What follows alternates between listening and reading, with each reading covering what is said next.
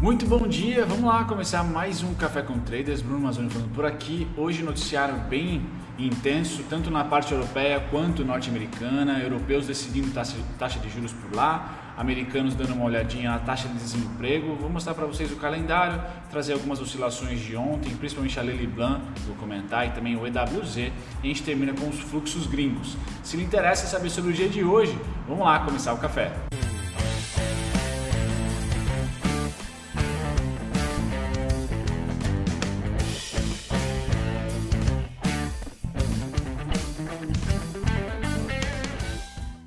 Muito bem, senhoras e senhores, começando pelo fechamento norte-americano de ontem, como que foi? S&P e Dow Jones quase 1% cada, 0,91 S&P, 0,85 Dow Jones. Então, um dia positivo ontem. Eu acho que para algumas ações em específico foi um dia muito bom para para nossa bolsa aqui, tá? E os norte-americanos fecharam positivo, aguardando grandes grandes dados para hoje, tá? Ontem foi o petróleo, hoje principalmente taxa de desemprego, né? E desenvolvimento econômico ali durante crise. Isso é muito importante ficar acompanhando hoje, não só para o mercado financeiro, né? Para você que está aí com ações, para você que investe ou especula, mas também para você que é chegado em economia, para ter uma noção do tio Sam, como que ele está se recuperando. Tá? Bom, passado o tio Sam, a gente vem aqui para a Europa, DAX negociando agora, Bolsa Vista Cash, tá um 0,50 de queda, tá? Reino Unido 0,69 de queda, lembrando, europeus esperando aí a definição de taxa de juros, então também temos, embora Reino Unido não participe do bloco da União Europeia, tem grande decisão hoje taxa de juros da União Europeia. Já já mostro para vocês o calendário. Tá? Japão fechou em queda 0,76, acompanhado também de uma baita queda e é forte mesmo em Hong Kong, 2%. Então hoje é um dia menos agradável para quem é bullish, para quem é touro aí, tá? Para quem quer comprar a bolsa, não deve ser um dia, pelo menos na primeira, na primeira hora da abertura dos mercados futuros, principalmente nacionais, às 9 horas da, da horário de Brasília da manhã, né? Não deve vir uma abertura muito contente tá? Porque o cenário hoje é de espera, é de cautela e alguns mercados, como asiáticos, por exemplo, terminaram em queda, tá? A Europa, por enquanto, em queda, mas dependendo da taxa de juros, aí se tiver alguma, algum tipo de mudança, pode atenuar a queda ou mudar. Então, o café hoje ele perde um pouco o seu poder, a sua magia, porque tem muitas notícias que serão divulgadas pós café, como já já vocês vão olhar aí na, no calendário. Pois bem, passado dos índices cash à vista, a gente passa para a direita, que olha para a direita do gráfico e tem petróleo.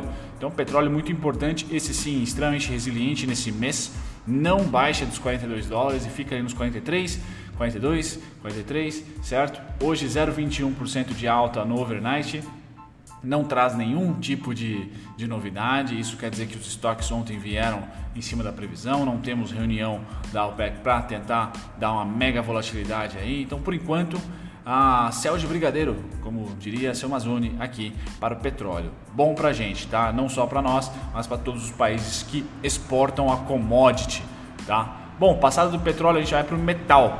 Tá? Minério de ferro continua resiliente, infelizmente aqui o TradingView me deixa a pé do minério de ferro, mas continua subindo.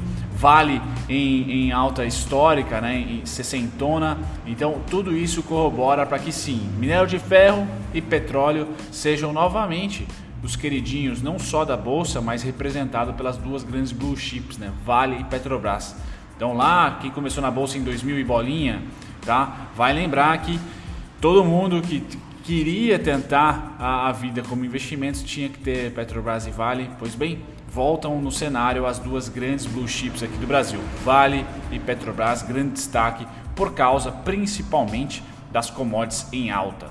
Tá? Ouro, hoje outro destaque dos metais, caindo 0,38%. Tá? Amanhã eu trago para vocês o minério de ferro em Dalian, negociado na China. Passado dos metais, a gente vem para os agrícolas. Cafezão, que eu não tomei ainda o meu aqui, tá? 0,77 de queda. Algodão 0,16, uma semana não muito contente para o algodão, por isso que a SLC está ah, lateralizando, mas com muito volume. Tá? Então realmente vai ser difícil é, ter uma queda da, das empresas de grão, tanto Agro 3 como SLC são dignas aí de, de segurarem, de, a gente fala, a gente fala análise técnica de retrair por tempo e não por preço, né? elas ficam laterais. Soja subindo 0,45, ótimo. Tá? Trigo caindo 0,59, para nós também não é ruim, para M Dias Branco também não é ruim. Tá, o ideal para M Dias Branco é ter ali o trigo caindo e o dólar caindo, tá? Ah, inclusive ela, ela comunicou recentemente uma política de hedge, tá? E a M Dias Branco é uma empresa que o trader, por exemplo, é uma profissão. Profissão, não estou dizendo que o trader do YouTube, nós aqui que falamos que somos traders e tal, somos ah, profissionais ou não, ou é uma profissão ou não. Mas no caso de, de grandes empresas, necess, há necessidade de ter um trader ali que realmente fique operando o mercado futuro para tentar proteger a, a, o produto e as margens da empresa. A M Dias Branco é uma delas. Tá? O cara vai viu que o trigo subiu, viu que o dólar subiu, poxa, ele vai ter que redear de alguma maneira, comprando dólar futuro, fazendo algum tipo de hedge, tá? Para que a subida da commodity não interfira muito, ou às vezes não interfira em nada, tá? A, a, a margem dos seus produtos, que são as bolachinhas queridas lá, piraquê e diversas outras aí, uh, que são baseadas em trigo, né? São todas confeccionadas aí em trigo seria a palavra, assassinando o português. Bom, açúcar, apesar da subida enorme de 4,42%, uh, ah, estamos nos 11 centavos. Então açúcar deixa de ter aquela pujança que veio dos 11 e bateu aos 13, por açúcar é bastante isso, tá? Centavos mas agora fica lá namorando entre os 11 e 12 reais. Me parece que é o preço de equilíbrio entre compradores e vendedores aí o açúcar sem tendência de alta, como por exemplo o minério e o petróleo, tá? E a proteína animal também, como a gente vai ver no próximo slide aqui, tá? Milho terminando 0,92 de alta, muito bom, tá? Muito boa variação. Então hoje sinais mistos aqui no, nos grãos, mas com grande destaque para duas grandes commodities nossas. Soja, principalmente, está em primeiro lugar, depois em décimo com farelo, tá? e milho, duas uh, importantes, uh, dois, dois, importantes grãos aí que nós vendemos. Tá? Bom, passando agora para commodities agrícolas, mas do setor de proteína. Você e o seu churrasco. Vamos lá dar uma olhadinha quanto está custando esses carinhas por aqui. Tá? Futuros de gado engorda Bateu 137, 135 que eu falei para vocês que era uma região de extremo equilíbrio e rompeu. Estamos indo para 140, maravilha. Então, cada vez mais difícil acreditar que a BIF 3 ou a Marfrig vá, irão ali retrair bastante. Aquele, aquela retração que, olha, tá barato de novo. Hum, talvez não, tá? E aqui eu até faço uma meia culpa, né? Eu esperava, tá? Eu estou esperando, na verdade, ainda uma retração do setor de commodities de proteína animal, porque para mim é o melhor setor para se investir em 2020. Tá? Melhor setor para se investir em 2020 foi o melhor trade que eu fiz sem dúvida nenhuma em março. Os grãos em segundo lugar, próximo, tá? Mas proteína animal realmente difícil. Quando o porquinho tá dando uma migué, tá? Como hoje, por exemplo, está neutro, mas olhem o preço aqui, vocês que me acompanham, 45, 47, 53, 45, 47, 53, região de lateralização, ou seja, os, os, os porquinhos estão laterais, tá? depois da primeira subida lá em março, enquanto que o gado de engorda, a outra proteína, manda bala, tá? 2,53. E aqui eu não trago os queridíssimos franguinhos, tá? Carne de frango também em alta, beleza, galera? Então vai, vai ser um, um ano é difícil falar isso, é chato falar isso, mas vai ser um ano espetacular para esse setor. Tá muito difícil vir algum resultado abaixo, tá muito difícil. Então, futuros de gado em pé subindo 2,53, futuros de gado em engorda também subindo 2, tá? principalmente em pé aqui é exportação, já acima de 100 mil, tá? então bem interessante, ah, bem interessante essa oscilação, trazendo força aí para o setor de commodities hoje na bolsa dia 16. Pois bem, voltando aqui, eu quero falar sobre os índices futuros, que hoje é um dia de banho-maria na abertura, tá? Muito provavelmente. Porém, agora são 7h40, tá? 8 e meia começam as baterias de resultados, ou começa a bateria de resultados lá na Europa. De resultados que eu digo, perdão, de decisão de taxa de juros. Então pode ser que a partir da 8 e meia as coisas mudem. Mas por enquanto, tá? Realmente é o stand-by aqui. Então S&P neutro, Nasdaq caindo 1.55, peço perdão ao barulho ao fundo aí, galera.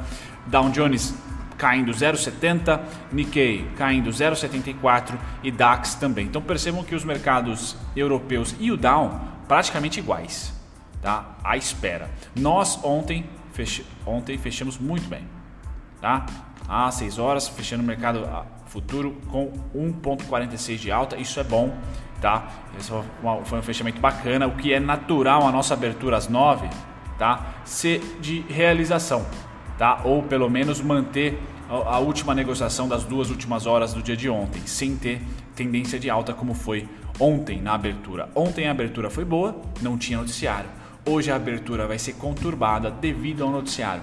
Pode ser que melhore durante o dia, tá? Pois bem, então passando essa parte aqui que sim, muito provavelmente nossa abertura vai ser lenga-lenga, tá? Até uma retraçãozinha ali. Nós passamos agora para os juros, tá? Juros continuam comprados e hoje eu vou trazer para vocês uma fotinho que eu fiz, tá? Dos juros uh, e do dólar e do mini índice. Basicamente, deixa eu ver se eu acho aqui a fotinha, tá aqui, ó. Então, não sei se vocês vão enxergar, vou melhorar isso aqui. Mas ontem o estrangeiro vendeu juros, né? Ontem vendeu. O gráfico que eu acabei de mostrar para vocês é de, do dia 14. Então, ontem, dia 15, o estrangeiro vendeu juros, o estrangeiro comprou dólar. Então, se um instrumento está mentindo, ganhou uma forcinha maior devido ao fluxo, tá? Um bom saldo aqui vendedor, tá? Devido ao fluxo, os juros, venda nos juros.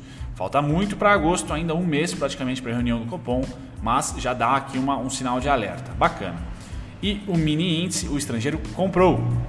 Também tá um saldo interessante de compra aqui. Tá? Então, mini índice, mercado futuro do índice comprado, dólar comprado, juros em queda. Me parece que a fórmula de 2019 começa a tomar jeito de novo. Dólar forte, bolsa forte, juros ainda com gordura para cair. Tá? Então quem está com os financiamentos aí tem chance de dar uma, uma barganhada maior, aí, principalmente se for no curto, tá? Os juros curto.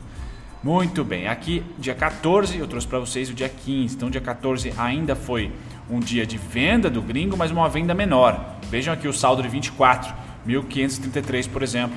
Aqui nós tivemos 43, tá? 43,729. Então, é um acumulado que vem crescendo, uma tendência de venda.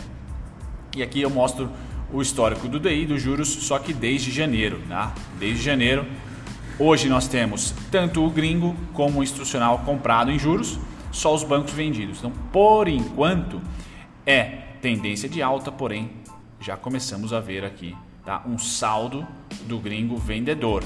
Temos aí 15, 14, na verdade 10 pregões, por volta de 10 pregões até o final desse contrato. Mas a linha do gringo aqui já não ganha tendência diferente da linha do institucional que ainda está um pouco inclinada. Institucional brasileiro comprou, comprou juros. Interessante nessa batalha. Dólar compra. Aqui nós vemos que o estrangeiro meteu a mão sim na compra ontem, então dólar comprado, tá certo? E os ah, institucionais brasileiros sem tendência, mantendo ali, sem aumentar a sua compra ou venda. No caso do institucional brasileiro, venda. Então, dólar comprado voltou a ser comprador aqui pelo, pelo investidor estrangeiro. Tá? E os bancos continuam comprados, menos, com menos força, bem verdade, mas bem comprados. Mais comprados até que os gringos. Então, dólar ainda forte na compra. E Bovespa Futuro comprinhas acontecendo, como eu mostrei para vocês, então tendência de novo de compra no índice futuro, tá? E quem está lá na compra é gringo, galera. Então gringo domina ah, muito bem o índice futuro. Tá? Eu prefiro seguir esse quadrante do que esse aqui, tá? Prefiro seguir o gringo do que o brasileiro, principalmente no índice futuro e no dólar, tá? São dois instrumentos que eles vão muito bem. Aqui no dólar, banco vai muito bem também, tá? Então, no índice futuro, estrangeiro voltou a comprar e comprar forte, tá? E o institucional continua vendidão, tá? Tomando taca, nesse aqui o banco não participa. Já no índice à vista, tá? Que não é negociável, só mostra para nós aí a, a, a, o nível de compra e saldo nas ações do gringo é venda. Então, no médio e longo prazo, o gringo não quer saber da gente, tá certo? Compra os contratos que têm vencimento curto, tá? E aqui nós vamos para o saldo deles no índice à vista e é venda. E bem vendedor, tá? E crescendo, contando. Beleza? Passado daqui eu vou para o EWZ, para quem gosta do EWZ. Então, basicamente, o EWZ faz um movimento aqui que eu tô não digo especulando, mas já completa, né? Um movimento grande de ABCD, tá? Para quem gosta de Fibonacci, tá? Os 50 fez 25, voltou para 6,3, 50 aqui abriu com gap, foi direto para 70.7, tá? Depois fez suporte em 50 e agora 84 é o próximo alvo, tá? Então estou esperando ali o EWZ, uma lateralização bem chata nessa região aqui, ó. Tá? 29,68, 32,85. Rompeu, testou de cima para baixo, 37,81 é o próximo alvo e 36,6 aqui, ó. 36 e 37,81. Beleza, galera? Então é uma, uma situação, até visualmente, para quem não manja de análise técnica, julho, eu falei que é o mês dos rubinhos por isso. Né? A precificação, ela lateralizou em alguns índices, em alguns ativos, lá em cima. Tá? Então, é ruim para mim, trader, e é um, é um problema, é um defeito de quem é trader, porque a gente olha sempre risco. Então, o risco está alto para um retorno, no meu caso aqui, como eu tenho alvos, olha o retorno, o tamanho. Então, isso aqui para mim é horrível. Se eu fizer isso minha vida inteira, eu vou perder dinheiro.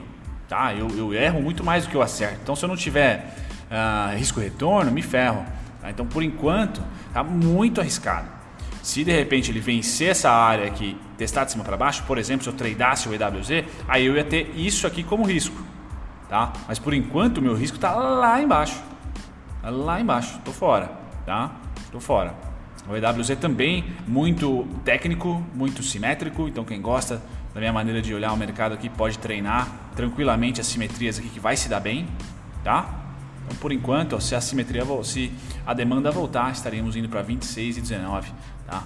Então é isso, EWZ numa região de lateralização precisa vencer aqui a resistência que já foi tocada e sentiu, tá? Que é o 32 e 85. Lely Blanc ontem tocou no, em um ponto meu de suporte, tá? E para a Lely Blanc, ela está tão esquecida que só há venda, concordam comigo? A, a, ação cai, cai bastante, uma das que mais cai no ano e em 2019 também. E aí quando eu olho o BTC da empresa, pô, tem ninguém lá. 0,31%. Tem ninguém alugado, tem nada.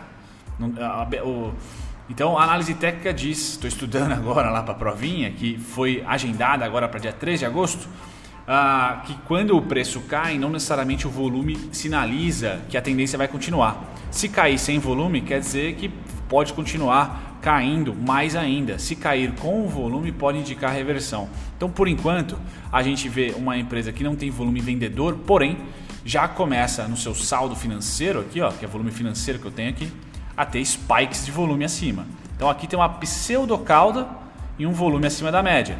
O, o IFR tocou aqui na minha região de sobrecompra, fez suporte. Tá na região de sobrecompra, pode fazer um novo suporte aqui. Tá? Então estou de olho na Lely Blanc, mas é um trade muito pequenininho. Tá? É dos 5,59 como foi tocado ontem, até um primeiro alvo de 6,67, depois 8,46 e 7,90, principalmente 7,90 aqui, é a região mais tensa. Então a Lely Blanc, se vier para cima, acho que ela vai ficar nessa região aqui, entre 6,67 tá? 6,67 e 7,90, 8,46.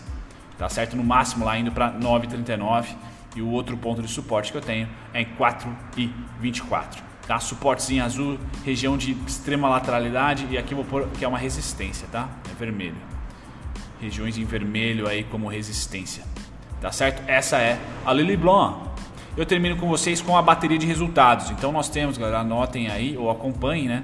Já já decisão de taxa de juros do BC aqui, ó, tá? 8 e meia aproximadamente aí 9 horas, tá? Decisão de taxa de juros deve bagunçar um pouquinho, tá? Ah, e depois nós temos aqui vendas de varejo norte-americanas. Isso aqui deve vir, deve vir bem, tá? Deve vir até acima da, da projeção, na minha opinião. Agora, esse cara é o grande termômetro atual, tá? Pedidos iniciais por seguro-desemprego, isso é muito importante. Esse índice de atividade em Filadélfia, nem tanto, mas esse aqui às 9h30 da bateria aí é bem importante. Então, 8h30, 9 horas aqui para europeus, 9h30 para norte-americanos, são os principais dados que eu tenho hoje para trazer para vocês, tá? Bastante notícias 9h30 aqui que vocês estão vendo, depois é só isso. Então 9h30 é o horário X de hoje. Um grande abraço, galera. Não deixem de, de dar uma olhadinha na, na, descrição, sempre no primeiro comentário fixado. Tá? Até recomendações de café tem no meu, na minha descrição agora, tá, gourmet? Um grande abraço. Tchau, tchau.